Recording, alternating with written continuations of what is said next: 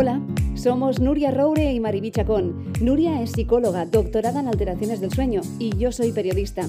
Os queremos dar la bienvenida a nuestro podcast Con B de Salud. Sí, con B.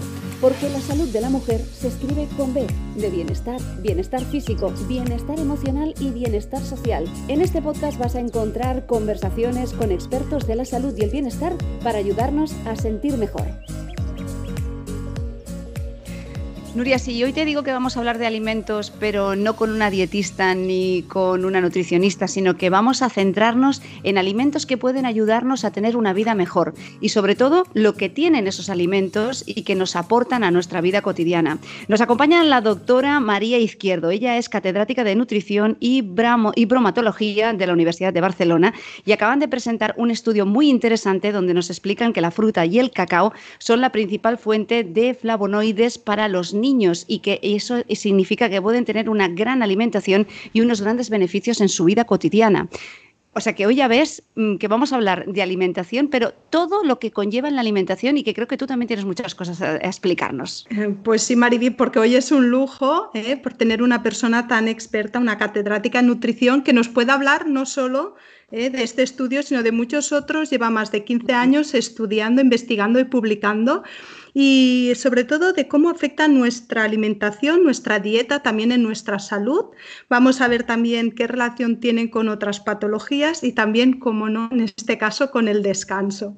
Hombre, el descanso tenía que salir de alguna manera, ¿eh? porque realmente la alimentación y el descanso, aunque no nos lo llegamos a creer del todo, pero la ciencia nos da la razón, Nuria, va muy de la mano. Pues sí, y nadie mejor que la doctora Izquierdo para que nos lo explique. Buenas Doctora María Izquierdo, gracias por acompañarnos. Hola, gracias a vosotros por invitarme. Es todo un placer y un honor estar aquí con vosotras. La excusa era perfecta porque vamos a hablar de este estudio donde dicen que la fruta y el cacao son la principal fuente de flavonoides. Pero cuando hablamos de flavonoides, ¿a qué estamos refiriéndonos? Porque muchas veces este tipo de palabras se nos escapa de las manos. Sí, es normal que se nos escape de las manos, no podemos ser especialistas en todo. Cuando miramos un alimento tenemos que mirar, o sea, lo que todos conocemos son las cosas gordas, las cosas grandes, lo que en nutrición llamamos los macronutrientes, que es otra palabra, pero que si lo explico es muy fácil. Son glúcidos, los azúcares, son las grasas y son las proteínas. En un filete, pues lo que vemos son proteínas. Esos son los macro, que se ven a simple vista. Si metemos una lupa o un microscopio y vamos mirando más dentro del alimento, saldrán las vitaminas y los minerales, que llamamos micronutrientes porque están en pocas cantidades. Y luego, si aún miramos más, tendremos lo que son los compuestos bioactivos que hace años se pensaban que solo daban color y sabor a los alimentos, el licopeno del tomate, la xantina del, del, pimiento amarillo, pero ahora actualmente sabemos otras cosas y sabemos mucho más. Sabemos que tienen actividad beneficiosa sobre el organismo humano, aunque no tengan la categoría todavía de nutrientes. Estos componentes bioactivos hay muchísimos y entre ellos están un grupo muy potente que se llama los polifenoles que están siempre en alimentos de origen vegetal, son exclusivos del mundo vegetal. Y dentro de estos polifenoles, si acercamos más aún este microscopio lupa, tenemos unos tipos concretos que son los flavonoides. De, de polifenoles hay más de 4.000. O sea, es un grupo es como, como aquí un cajón desastre en el que comparten todos una estructura química, no tiene más importancia, pero hay de mucha diversidad. Las famosas isoflavonas, que mm, en el mundo femenino se conocen más, es otro tipo de polifenoles, o sea, serían primos hermanos con los flavonoides. Los flavonoides, ¿qué característica tienen? Al igual que los polifenoles, que son unos grandes antioxidantes. O sea, su capacidad es sobre todo que son, tienen una capacidad antioxidante muy, muy fuerte. Esta sería como su gran función, pero poco a poco también hemos visto que toca otras dianas del organismo, otras vías metabólicas y tiene otros efectos beneficiosos. Cuando nos habla de la importancia de los antioxidantes, eh, ¿a qué nos estamos refiriendo y sobre todo, ¿tenemos que estar alimentándonos con antioxidantes toda nuestra vida? A ver, la función eh, nosotros por el hecho, o sea, los humanos tenemos un, mecanismo de obtener la energía que es fabuloso, es súper potente, que es la respiración. Y esta respiración conlleva que oxidemos. Pero esta oxidación conlleva unos problemas, que generamos los denominados radicales libres. Es como si nos oxidáramos. De hecho, el envejecimiento, envejecemos por estos procesos de oxidación. El cuerpo humano es súper listo y nosotros sintetizamos antioxidantes. Tenemos antioxidantes. El más, el más famoso, y aquí va otra palabrota, es el glutatión. Este es el más famoso. Pero no tenemos suficiente, no, no tenemos capacidad. Entonces, ¿qué tenemos que hacer? Ingerirlos de la dieta. Los antioxidantes más famosos, ¿qué son? Dos tipos de vitaminas, ¿eh? vitamina A y vitamina C, son antioxidantes, y la vitamina E. Los ingerimos, pero aparte de ingerir estos, tenemos otros como son los polifenoles, que también tienen capacidad antioxidante. A tu pregunta, eh, pues sería un poco como decir, sí, los tenemos que tomar, son las vitaminas son esenciales, no las sintetizamos y los polifenoles no tienen categoría todavía de nutrientes, pero se está viendo que ayudan un poco en esta lucha contra los radicales libres. Tienen otras funciones, pero a tu pregunta esa sería la respuesta. ¿Los tenemos que ingerir sí o sí? Las vitaminas las tenemos que ingerir sí o sí. Y eso quiere decir que según qué dieta nosotros tomemos, si es una dieta más rica en antioxidantes, podemos hacer que nuestro cuerpo envejezca un poco más tarde. Mm. el reloj, el reloj que marca las horas. Lo que sí que se sabe es que aquellas personas que llevan dietas más ricas en frutas y en verduras, sobre todo esto se ha hecho en, poblaciones muy vegetarianas, ¿eh? en estudios en, personas, no quiero decir que, que tengamos que preconizar solo mm, alimentación vegetariana. No estoy diciendo que aquellas personas que ingieren más frutas y verduras y todo lo que es el mundo vegetal tienen menos factores de riesgos, padecen menos, eh, sobre todo enfermedades crónicas, son menos obesas, tienen menos diabetes, tienen menos infarto de miocardio, tienen menos ictus, tienen menos cáncer. Si a eso me dices que envejecen mejor, pues sí, envejecen mejor. Ahora si me dices me voy a arrugar menos, eso sí que no te lo puedo decir.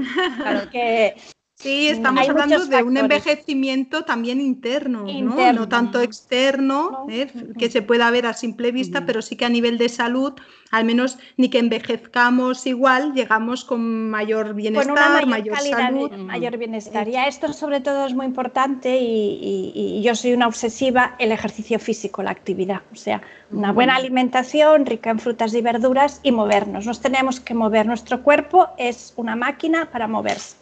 Y muchas veces esto cuesta. Oye, que sí cuesta, doctora. Y, en este año tan extraño yo creo que nos cuesta más. Sí, pero no se puede pactar. Se hace y punto. O sea, Exacto. no puedes decir, ay, tengo que ir a correr. Hoy, hoy, hoy he salido a correr. Parezco ya la abuela cebolleta yo. Y me daba una prisa enorme. Hace un calor enorme en Barcelona. Eh, no tengo a mi hija conmigo, lo cual me da un poco de tranquilidad. Y digo, no, no, no se discute, no se plantea. Te pones las zapatillas o lo que sea el deporte y sales, porque luego vuelves tan contenta y tan feliz que merece la pena. Claro, yo creo que además también son hábitos que ya desde la infancia creo que tenemos que empezar trabajando eh, de una forma muy rigurosa. El tema de la alimentación y el tema del ejercicio físico yo creo que ahí sí que las mm. familias tenemos que ponernos las pilas porque cuando ya se crece en un entorno donde ya existen estos hábitos, a la larga ¿no? se, va, se va introduciendo y es lo que se entiende por normal. ¿no? Eh, pues, en vuestro estudio habéis estudiado casi 2.000 niños y adolescentes, habéis estudiado su dieta y mm, yo lo que me gustaría es que nos dijeras eh, estos eh, resultados que habéis obtenido. ¿Están comiendo bien nuestros niños y adolescentes españoles o qué os habéis encontrado? A ver, el estudio focalizábamos fundamentalmente, eh, mirábamos consumo de alimentos y este consumo de alimentos lo pasábamos por una base de datos en la que extraíamos los flavonoides que se ingería. No miramos otra cosa. Que llevamos un poco las tendencias. Con esta misma base de datos se hizo otro estudio por otros investigadores y se sigue viendo lo mismo. Falta consumo de todo lo que son frutas, verduras, legumbres, un exceso, exceso todavía de azúcares simples y más grasa de lo que, de, lo que deberíamos. O sea, la alimentación se, se está transformando un poco en alimentaciones que se van alejando del patrón mediterráneo. Eh, ahí quería llegar yo. Estamos en un lugar privilegiado a nivel de, agricultura, de ganadería, de que tenemos, eh, tenemos la verdad que una fuente de alimentación muy rica y no la sabemos aprovechar. ¿Tendríamos que volver entonces, doctora, un poco a, la cocina tradicional de nuestras madres, de nuestras abuelas? Sí, tendríamos que volver, pero no vamos a volver. Mm, si volvemos a la cocina tradicional lo tenemos que hacer más fácil, porque no vamos a volver. Eh, para bueno, la mujer se ha integrado en el mundo laboral eh, y hemos salido, no me malinterpretéis, hemos salido perdiendo entre comillas porque tenemos que hacer de todo, llevar la casa, llevar el trabajo, llevar los hijos y muchas veces somos las supermujeres y, y yo me siento a veces así.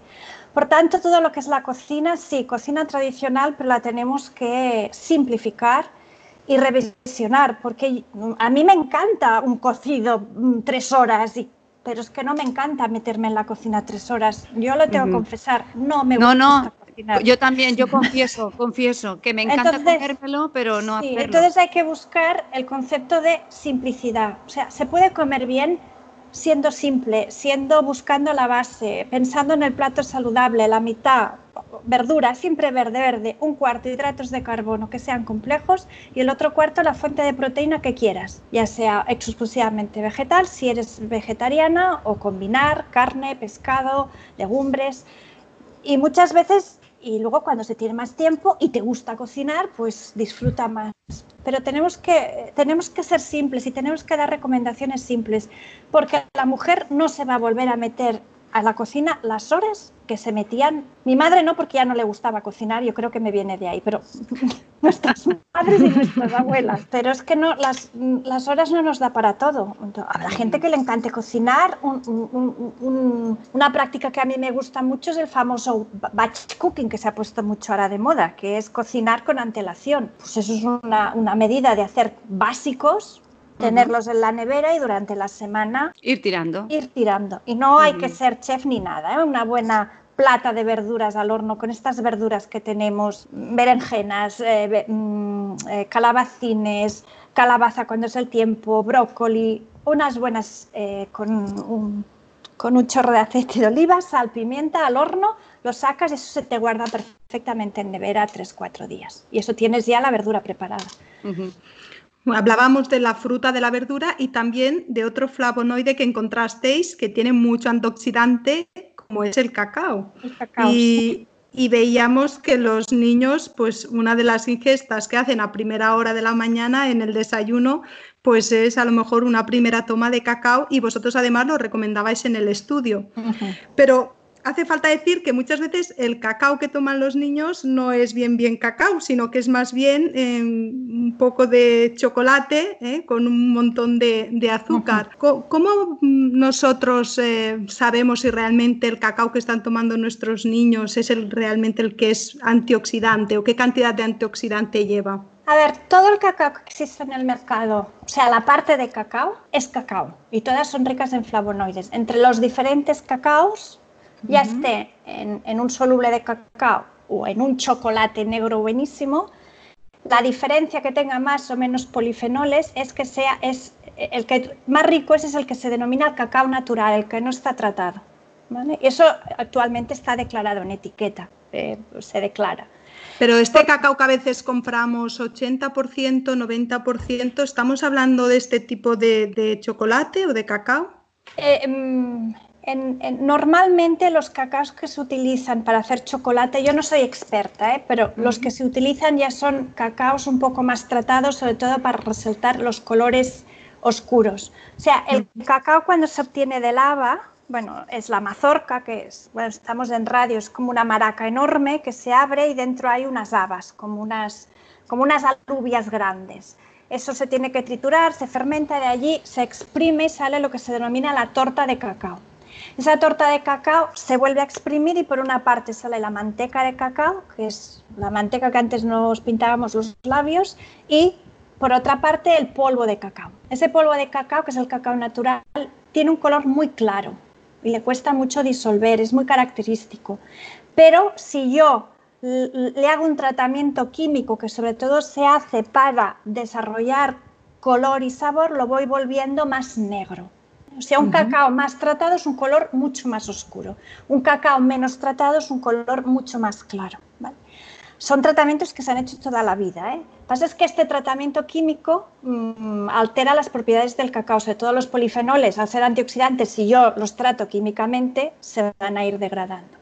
Entonces, ¿qué pasa? En el chocolate normalmente se utilizan más tipo, más cacaos más tratados porque buscas otros, otros, otros sabores y otros aromas, pero es muy rico, un cacao, un chocolate de un 80%, de un 85% es muy rico en polifenoles. Pero yo no sé vosotras, pero yo de pequeña me encantaba el chocolate con leche y a medida que me hago mayor lo quiero más negro, o sea, lo quiero más potente.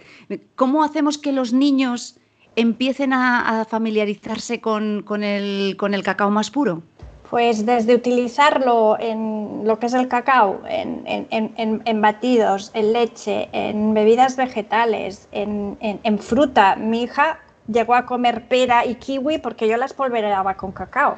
Y eso que decía que el kiwi le producía nervios, que no la dejaba dormir. Era muy pequeña cuando decía eso. momento de estudio, ¿eh? Sí, sí, no, lo que me oía a mí, que estoy muy nerviosa, y ella captaba, voy a aprovecharme de esto y le voy a meter el kiwi por medio y con suerte no lo como. Eso es las grandes manipulaciones de los niños. Entonces es jugar un poco con, con, con, el cacao. Y lo del chocolate lo mismo. Eh, hombre, si no te gusta, no te gusta pero yo creo que los niños, si los vas enseñando a ir cambiando de gustos, lo, lo, van aceptando. Lo que pasa es que hay niños pues, que son un poco pues, más aventureros en sabores y otros son más conservadores. Tampoco hay que forzar. ¿eh? Así que eh, a veces que tenemos el chocolate como escondido allí en el armario, yo creo que ahora ya podemos abrir bien las puertas del armario y un trocito, yo creo que un trocito ¿eh? nos, nos, protege incluso de, problemas cardiovasculares, porque los antioxidantes, una de las cosas que tienen es que nos protegen de padecer pues, eh,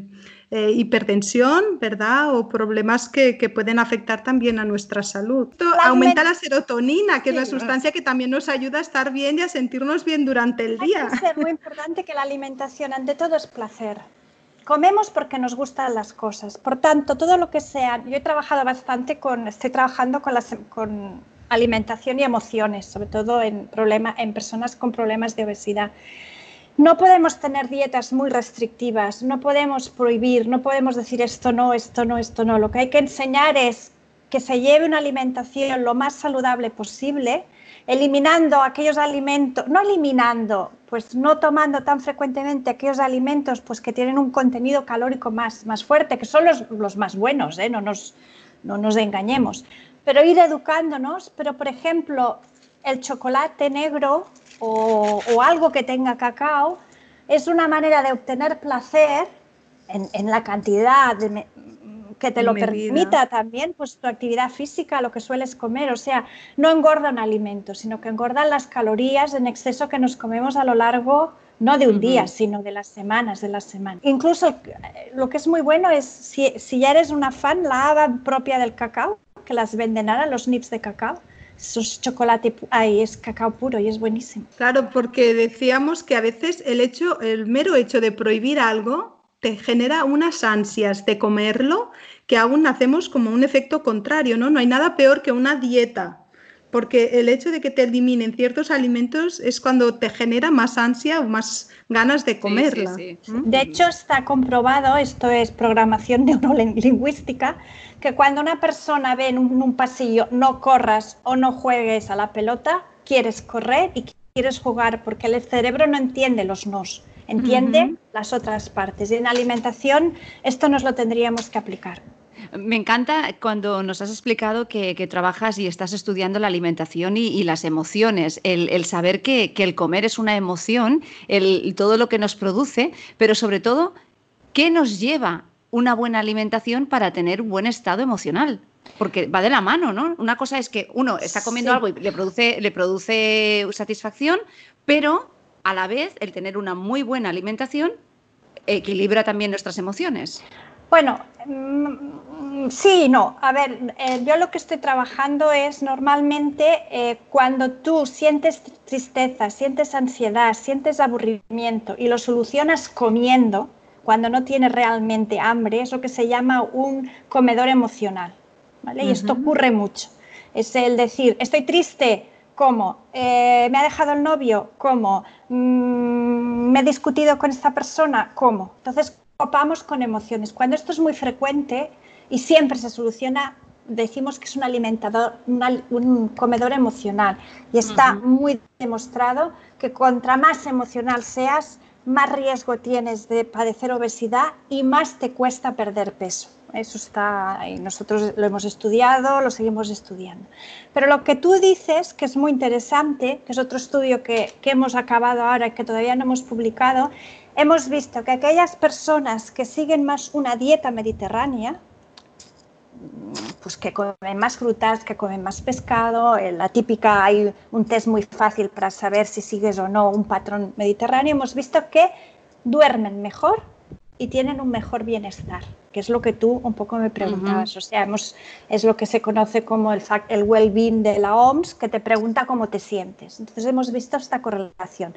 No podemos decir que porque yo coma bien me voy a sentir bien, no, porque no es un estudio de, no es un estudio clínico que hemos metido una gente que come muy mal y una gente que come muy bien, no. Son relaciones, pero que seguro que hay algo. El hecho de alimentarte bien te hace sentir mejor, eh, te sientes tú mejor, te sientes mejor para hacer, pues para salir, para relacionarte y es todo un poco, todo lleva una rueda. Y ahora que hablabas de esto de las emociones y el comer, me recuerda mucho muchas pacientes mías que me dicen, cuando yo no puedo dormir o me despierto mitad de la noche, hago pero correriza a la nevera y empiezan a comer durante la noche. Es el comedor nocturno que se llama. ¿Cómo podemos evitar o cómo podemos hacer que estas personas eh, volquen todas sus emociones y las centren en, el hecho de comer? A ver, mm, si es en extremo o así, yo creo que eh, a veces va bien pues, un, pues derivarlos a un psicólogo, un psicólogo que esté especializado un, poco a nivel, a nivel de tratamiento de emociones. Cuando es más ligero, pues lo que tenemos que intentar es darle pautas, por ejemplo, eh, si eres muy comedor emocional, no tengas patatas fritas en tu casa, porque si las tienes las vas a comer. O eh, que tenga la nevera ordenada, eh, que tenga, por ejemplo, una cosa que yo suelo hacer mucho y que funciona muy bien ahora en verano, sandría, la sandía cortada a trozos en un tupper. ¡Ay, es que las vitaminas se van! Sí, pero ostras, yo prefiero mm, tenerlo práctico, comérmelo que no comerlo. Me da las... Yo a veces estoy ansiosa con tanta videoconferencia ahora y los planes docentes y tal. Oye, abro la nevera, cojo dos o tres trozos de sandía, me pego con un momento de placer. Pero si hubiera tenido unas patatas fritas, es que me voy a las patatas. Luego también hay técnicas, ¿eh? técnicas de los 10 minutos que puede funcionar. Decir, a ver, piensa durante 10 minutos si realmente necesitas comer o no. Y si a los 10 minutos sigues pensando que necesitas comer, nos plantearemos qué vas a comer, pero a lo mejor se te pasa porque lo que estás es aburrida y lo que necesitas es hacer otra cosa o técnicas de meditación. Me estoy metiendo en campos que no son. No, no, no. Pero que realmente aquí en el podcast hemos hablado mucho de cómo puede la meditación o hasta esa parada y reflexionar y, pensar qué, qué, vas a hacer o qué quieres hacer ayuda muchísimo. Eh, ya sé, Nuria, que quieres preguntar una cosa, pero ha dicho se van las vitaminas. ¿Cuántas veces no hemos escuchado la frase de nuestra madre, tómate el zumo que se van las vitaminas? ¿Se van las vitaminas o se oxida el zumo de naranja? Hombre, se van perdiendo las vitaminas porque se oxida y la vitamina C, como es antioxidante, se oxida, pero tampoco tenemos que ser dramáticas. Pero sí, sí. Por eso dicen, ay, es que sí si, te, llevas al trabajo la manzana, yo muchas veces, a ver, em, eh, es una frase de mi madre y, es de abuela cebolleta, la fruta pelada y cortada sabe mejor. Y es verdad, tú haces una macedonia o pones las naranjas cortadas en la mesa o la famosa sandía cortada, es que comes. Pero si a un niño tú le pones la manzana sin pelar, es que no te la va a comer, se va a aburrir. Es mejor decir, oye, pues yo me llevo al trabajo un tupper cortada la manzana, la meto en la nevera y tal. Voy a perder un poco de vitaminas, sí chica, pero vas a ganar tanto en la fibra y en las vitaminas que van a quedar y que mejor que te tomes la manzana, que no te vayas a la máquina de impulso que digo yo y te cojas otra cosa, que yo creo que vale la pena. Claro, porque esto es un error que hacemos bastante en casa. Muchas veces nuestros niños comen producto más saturado porque lo tienen más a mano. ¿no? Y en cambio, si tuviéramos una misma cantidad de, de fruta o verdura que tenemos muchas veces de estos productos y también más abasto de ellos, que puedan comerlos sin necesidad de que un adulto les corte la, no sé, la sandía o el melón, ¿no? Entonces quizás sería uno de los consejos que podríamos dar, de tener fruta cortada. Hay que favorecer el consumo, hay que favorecer el consumo. Además también vuelvo, la mujer estamos trabajando, llegamos a la tarde, tenemos que ir a buscar a los niños en 3.000 actividades paranormales que digo yo, ¿no? Bueno, para después de la escuela, llegar, que se duchen, que hagan los deberes, tú acabar algún mail. Entonces, no tienes ganas de discutir. Y si el niño no te quiere fruta o tal, ¿qué haces? Vas a lo fácil, estás cansada y es normal. Es que a veces las mujeres nos, ¡ah! nos, nos, nos autoinculpamos, pero es que es normal. No tienes ganas de discutir. Se discute más a la mañana. A la mañana sí que se dice, no, porque tienes más energía, tienes que comer esto, pero a las, a las 7 de la tarde dices que coman lo que les dé la gana. Y aquí hay un... Y, todas caemos, ¿eh? Pero si facilitáramos esto de decir, pues la fruta cortada, o, y de tanto en tanto que coman algo que también sea divertido, ¿eh? o que no sea tan saludable, porque si no estos niños cuando sean mayores es que irán claro, al donut, digámoslo así, claro, o sea que también hay, de tanto en tanto, hay que ser flexibles. Eh, pero vamos a hablar de, eh, qué, nos quedamos de lo que nos comemos.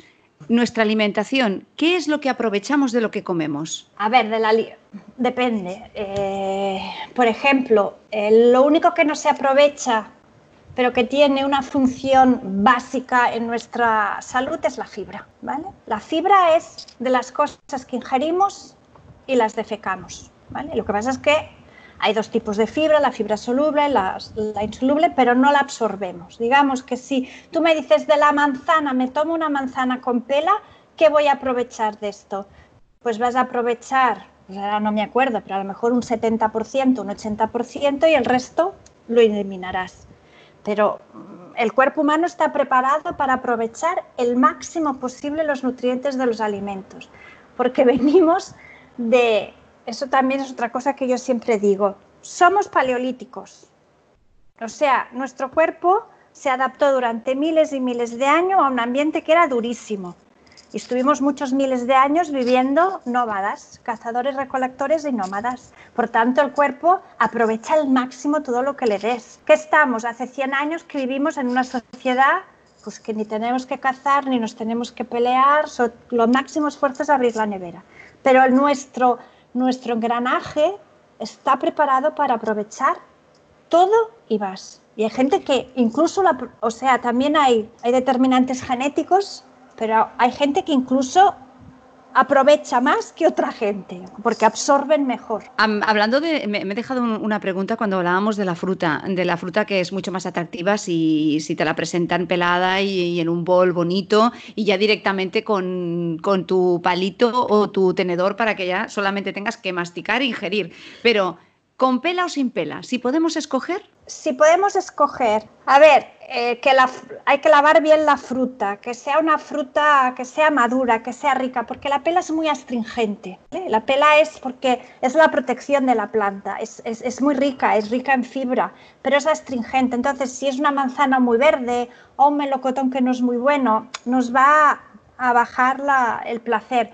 Pero ahora que estamos en tiempo de melocotones, de estos melocotones tan buenos, tiempo de peras, o cuando vengan las buenas manzanas, bien lavada, bien lavada, bien lavada, a trocitos y con pela. Pero bueno, si a alguien no le gusta, es mejor que la tome sin pela que no, que, la, que no la tome. Y además, mira, sabemos que hay ciertos alimentos que nos hacen engordar, ¿no?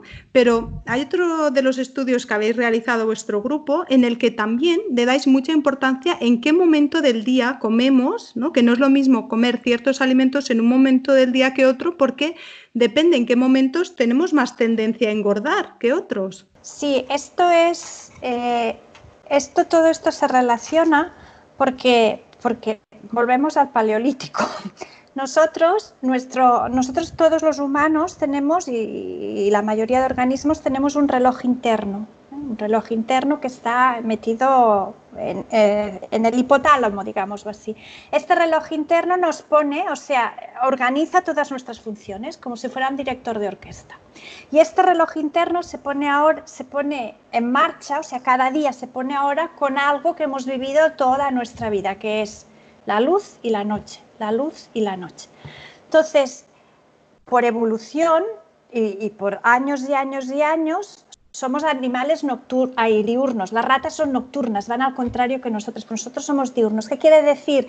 Que este reloj, que además pone en marcha toda una serie de relojes periféricos que tenemos en todos los órganos, tenemos en pulmón, en hígado, en páncreas, en intestino, incluso en tejido adiposo, está preparado para que el día comamos, obtengamos energía y seamos activos y pensemos. Y durante la noche durmamos. Y esto está perfectamente establecido.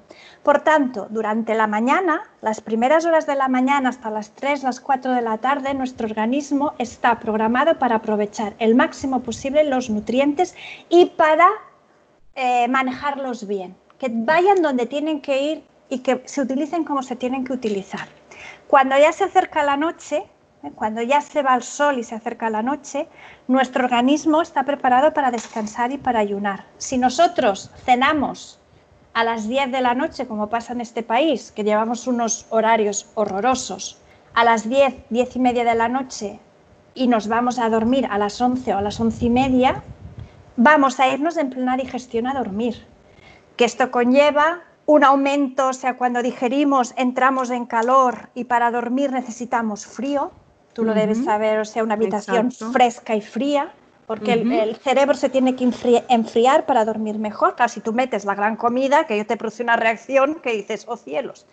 y también la, insulina, que es la, hormona que nos ayuda a gestionar bien hidratos de carbono, pero también proteínas y grasas, eh, está como despistada, porque la insulina trabaja muy bien a la mañana, pero por la noche no, por la noche no está preparada, tenemos que ayunar. Entonces estamos viendo que comidas tardías, 3, 4 de la tarde o cenas muy juntas a la hora de dormir, a la larga hacen que aumente el riesgo de obesidad en las personas. Incluso también, y esto eh, yo lo he visto en, en, pacientes de cirugía bariátrica, o sea, pacientes muy obesos después de una cirugía bariátrica o en personas obesas con sobrepeso, eso lo estudia Marta Garaulet, que es una catedrática de la Universidad de Murcia. Em, o sea, está visto que comer más tarde de las 3 de la tarde, las personas pierden menos peso, comiendo las mismas calorías que una persona que coma antes de las 3 de la tarde.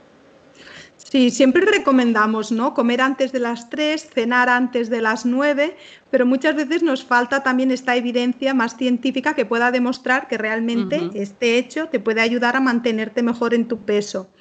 Nuestro ritmo circadiano, que es un ritmo que conocen muy bien nuestras oyentes porque hemos hablado mucho en este podcast, ¿eh? yo me declaro culpable de ello, eh, sí que es verdad que le está dando órdenes a nuestro sistema digestivo para que a las diez y media de la noche aproximadamente este sistema digestivo entre en reposo, porque claro, siempre decimos que también todas nuestras células, nuestros sistemas del cuerpo tienen que dormir, tienen que reposar, descansar y repararse. Entonces, claro, si pensamos que eh, para llegar a una digestión más o menos correcta de una cena normal tardamos una hora y media, pues bueno, si los intestinos paran sobre las diez y media, pues generalmente decimos esto, ¿no? Cenar sobre las nueve para darle tiempo a nuestros intestinos a acabar y hacer bien la digestión.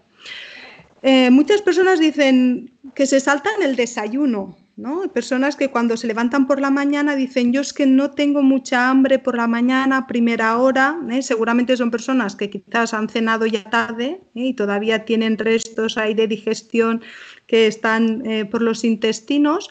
Y también lo que le quería preguntar era esto, ¿qué, qué opina de, de, no desayunar por la mañana y después también de todas estas, no sé si modas, teorías de lo que hablamos del ayuno, de gente que hace ayuno no solo de noche, sino también una alimentación de ayuno durante el día. El ayuno intermitente. Sí, el famoso ayuno intermitente. A ver, aquí hay como dos, dos, temas. Lo que es la cena lo has dicho muy, muy bien, o sea, la cena nos tendríamos que ir a dormir, mm, o sea, la cena y el irse a dormir tendría que estar separado como mínimo dos, dos horas y media para dar tiempo a hacer la digestión y, y poder dormir con tranquilidad y bien. Esto en nuestro país, hasta que no se cambien los horarios, es casi imposible. Es triste, pero casi imposible, pero tenemos que ir a cambiarlo porque es una cuestión de salud. Lo del desayuno, lo del desayuno, si tienes hambre, come. Si no tienes hambre, tampoco tenemos que forzar al organismo, porque hay gente que es más inapetente y hay gente que, es menos inapetente. Entonces, eh, pues come menos. Normalmente a lo mejor a las 10 puedes desayunar porque ya te ha venido el apetito, pues desayunas a las 10. No pasa absolutamente nada. O sea, también tienes que, seguramente o eres una persona más vespertina que te has ido más tarde a dormir, has cenado más tarde y tal.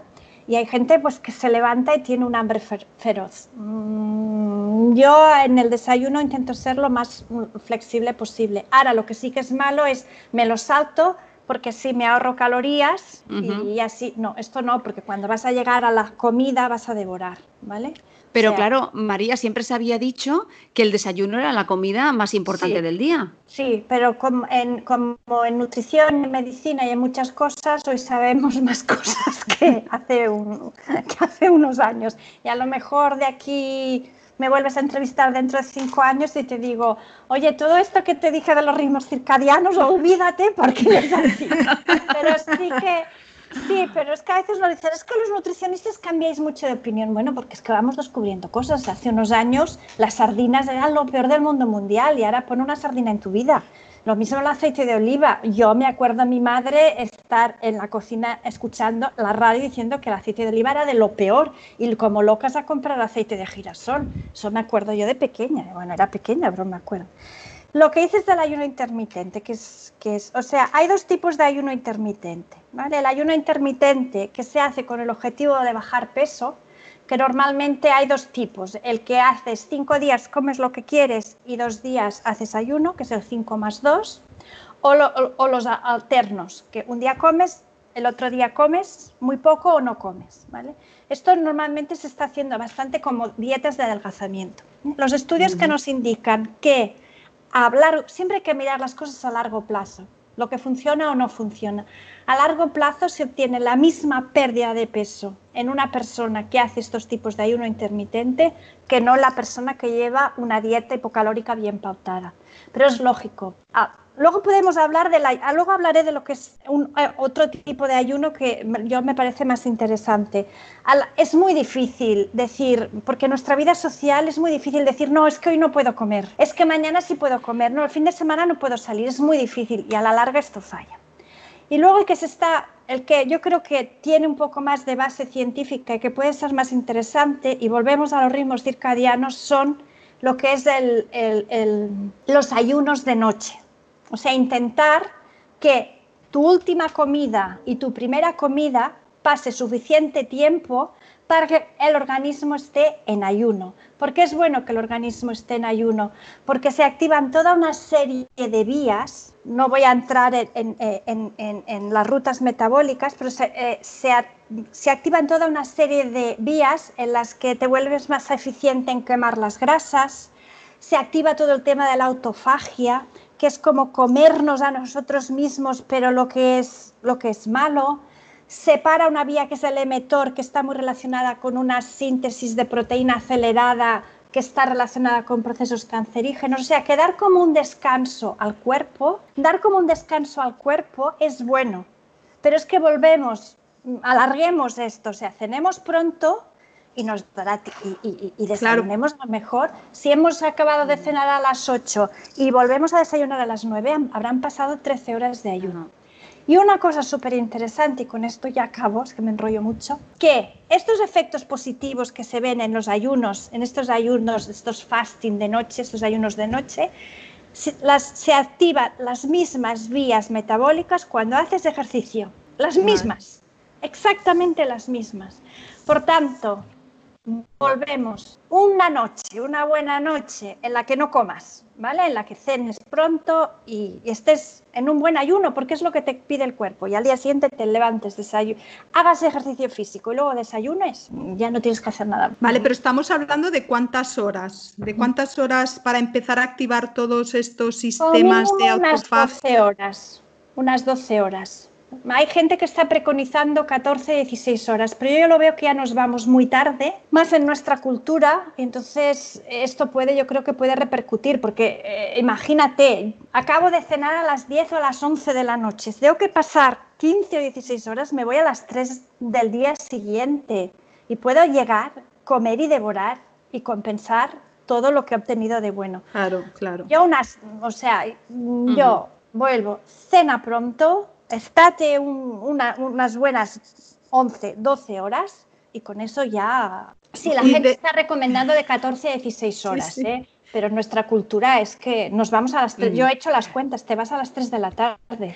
Yo creo que, que, María, mm, vas a tener que venir más veces a nuestro podcast porque tenemos. No, no, porque es que tenemos muchos temas. Aquí, no sé cuánto Nuria, llevo. Llevamos, llevamos... ahora. Es que yo me enrollo sí, sí, sí, sí. ¿eh? Pero, bueno, porque todo lo que explicas es muy interesante. Cada tema que abrimos es que quedan un montón de preguntas en el tintero. Pero me volvéis a invitar, yo Yo quería comentarte, bueno, una pregunta que te quería hacer era, eh, eh, cuando hacemos este ayuno durante la noche, después también depende, como después usamos el día, porque claro, hacer un ayuno de 12 horas de noche y después durante el día... El croissant.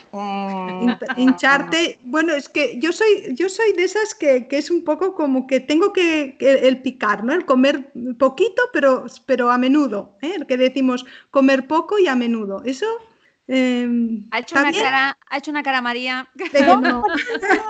No, no, no, no, Hay gente que come mucha cantidad y después puede aguantar mucho tiempo sin comer, pero yo tengo como a lo mejor una ansiedad, esto de que tengo que ir comiendo poco, pero tengo que ir comiendo, que a la que me noto un poco el estómago vacío ya.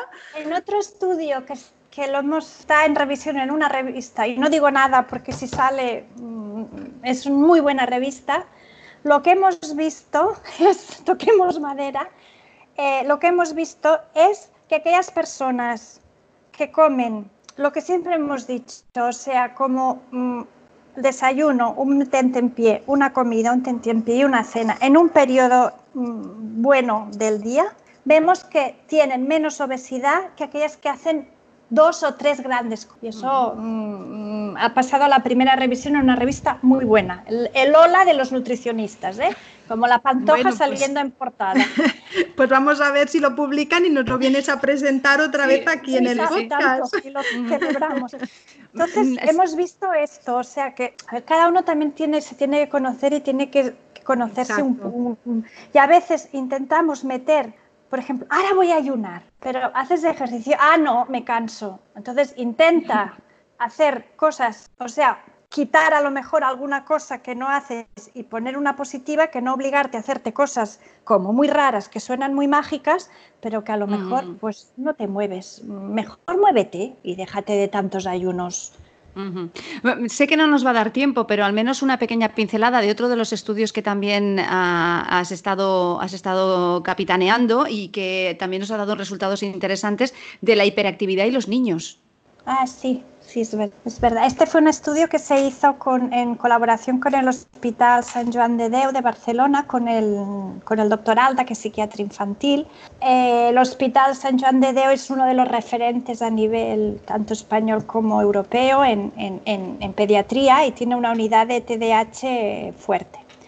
Entonces, en este estudio lo que hicimos es un, fue un estudio de casos y controles en lo que hicimos fue seguir la alimentación de los niños afectados con que tienen TDAH y de niños sanos. Y era macheado, que quiere decir pues que cada niño estaba, lo comparábamos con su control, igual edad, igual sexo. Pues niña de 6 años con niña de 6 años, sano y con TDAH. Eh, entonces lo que vimos, también controlamos estatus social, cultura de los padres, eh, ingresos y que vimos que aquellos que los niños controles eh, eh, pues seguían patrones más saludables que los niños afectados con TDAH. O sea, que digamos que una baja de herencia de dieta, en la dieta mediterránea aumentaba el riesgo de padecer TDAH. Pero ojo, no es un caso no es un estudio clínico. No cogimos unos niños y los tratamos muy bien con dieta mediterránea y otros sin dieta mediterránea y estos se enfermaron. No, es un estudio de observación. No podemos sacar consecuencias aquí de que la dieta es la responsable. Yo creo que es, yo creo que es quién fue primero, la gallina el huevo, no lo sabemos. Lo que sí que sabemos es que eh, tal vez no por diagnóstico de TDAH, sino que a lo mejor un niño bien alimentado, eh, pues a lo mejor la sintomatología, sintomatología característica del TDAH, pues hay algunas vitaminas y algunos nutrientes que se ha visto que lo pueden suavizar, pero también puede ser de decir, un niño TDAH ya es complicado de, manejar para que encima tengamos que meternos con la alimentación y los padres sean más permisivos. O sea, no lo sabemos. Lo cierto es que lo vimos. Lo cierto es que vimos que comían peor los niños con TDAH. Pero y que eso a lo mejor le hace que le agrave su sintomatología porque no toma pues eh, no tiene suficiente ingesta de hierro, que es uno de los micronutrientes que se ha visto, o de zinc, o no tiene suficientes omega 3 eh, que vienen del pescado y esto puede agravar su sintomatología. No lo sabemos, no lo sabemos, porque es, es, es, muy difícil hacer este tipo de estudios en la alimentación porque no podemos hacer un estudio clínico de dar placebo y alimentación. Que hay algo seguro, porque no, o sea, no lo hemos visto solo nosotros. Eh, fue un estudio que se hizo en, Corea, también se hizo lo mismo y se vio que los que se alimentaban con el patrón dietético saludable coreano había menor incidencia de TDAH que nosotros. En Australia se vio lo mismo. O sea, que hay algo, algo hay. La recomendación, pues que intentar, si tienes un, un, niño con, o estás afectado, pues intentar llevar con la medicación que te pauten o no, y una dieta lo más saludable posible. Nos, vamos a quedar con las ganas, María. Mm, eh, espero que aceptes otro día nuestra invitación para hablar de, eh, primero para ver si este estudio ya os lo van a publicar. Ay, sí, ya. Es que está bonito, es precioso, es precioso. Pero esta parte me encanta cómo nos lo has vendido. El hecho de decir, es el Ola de. Claro, ¿qué, ¿qué, quiere Isabel Pantoja? Salir en portada de Lola, ¿no? Me imagino yo. Pues yo lo que quiero es publicar en esa revista.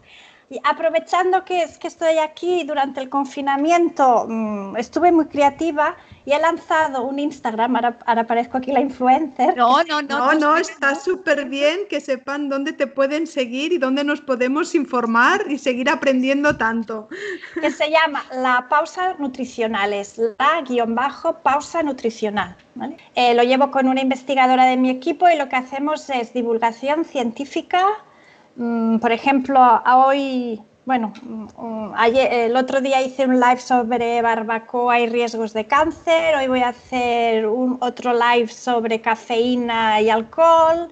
La semana que viene vamos a hablar de cuándo hay que beber, si antes, durante o después de la comida, pero siempre buscando mm, la evidencia científica o lo que sabemos para dar una información lo más, lo más cierta posible dentro de la ya te sigo, María, ya, te sigo. Y además he de decirte que tenemos, eh, tenemos mucho en común porque nosotras siempre queremos expertos con evidencia, científica para poder hacer divulgación en nuestro podcast, porque el humo es muy peligroso y necesitamos personas que sepan perfectamente cuando dan una información que la den mm, fehaciente y que detrás haya un estudio científico que, que lo avale, porque eso es importantísimo.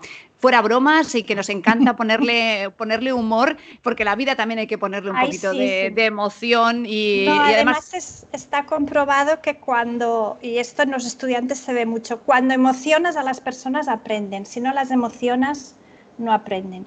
Entonces es un poco, es un poco hacer esto y, ya acabo, ya ahora ya me echáis. en no, no. en lo que decías tú de en, alimentación, como a veces pasa en medicina, es muy difícil dar mensajes porque la gente quiere un sí o un no. Y muchas veces no podemos decir ni un sí o un no y lo tenemos que matizar. Entonces los matices se pierden y salen estas personas mm, totalmente outsiders que como te dicen sí o no, pues comer callos te vas a morir por poner una cosa y no matizan, estos mensajes calan más que a veces el rollo que nosotros metemos, pero porque hay que matizar, muchas veces hay que matizar. Claro, es que a veces, mm. lo decimos muchas veces, es cuanta más información, ¿no? O más a mano la tenemos, una gran cantidad de información, pero a veces es cuando más perdidos estamos porque de tanta información que tenemos tampoco sabemos cuál es la más veraz y con cuál eh, nos identificamos, ¿no? Bueno, el, humor no está reñido con, eh, sobre todo, eh, hablar las cosas claras y sobre todo explicarlas bien. Y hoy María Izquierdo, que ella es catedrática de nutrición y bromatología de la Universidad de Barcelona, nos ha dado esta luz y esperemos que, puedas visitarnos más veces para hablar de otras, de otras cuestiones que tengan que ver con los alimentos. Hoy ha sido la excusa perfecta porque nos has hablado de este estudio que habéis presentado hace muy poquito de la fruta y el cacao, que es la principal fuente de flavonoides, esta palabrota, ¿eh? que, que, también es importantísima para nuestra salud y que no la podemos olvidar y que sobre todo para nuestros adolescentes es importante incluirla y si cuesta, pues poquito a poco. María, pues muchísimas gracias. A vosotras y yo encantada de volver y un saludo a vuestras no sé si es escuchantes o oyentes o no sé cómo se dice pues es, la verdad es que hay, hay algunas podcasters que le llaman escuchantes, otras le llaman oyentes. Yo que vengo de la radio, yo diría oyentes, pero claro, Aquí yo creo que para gustos colores, pero como tú dices, como en la ciencia va cambiando todo, en la comunicación también va evolucionando y yo creo que todo es bienvenido a cualquier persona que quiera escucharnos. Bueno, tú tienes una voz preciosa, ¿eh? Ay, muchísimas gracias. Es, es, ya me gustaría tener tu voz. Ay, ya mí tu inteligencia. No, no, no. Tienes una voz de radio. Gracias, María, gracias. Bueno, pues hasta la próxima. Vale, muchísimas gracias. Adiós. Hasta aquí el episodio de hoy. ¿Te ha gustado? No dudes en suscribirte y así estarás informada de todos los capítulos que como este seguro te ayudarán a sentirte bien. Porque recuerda que la salud de la mujer se escribe con B con B de bienestar. Hasta la próxima.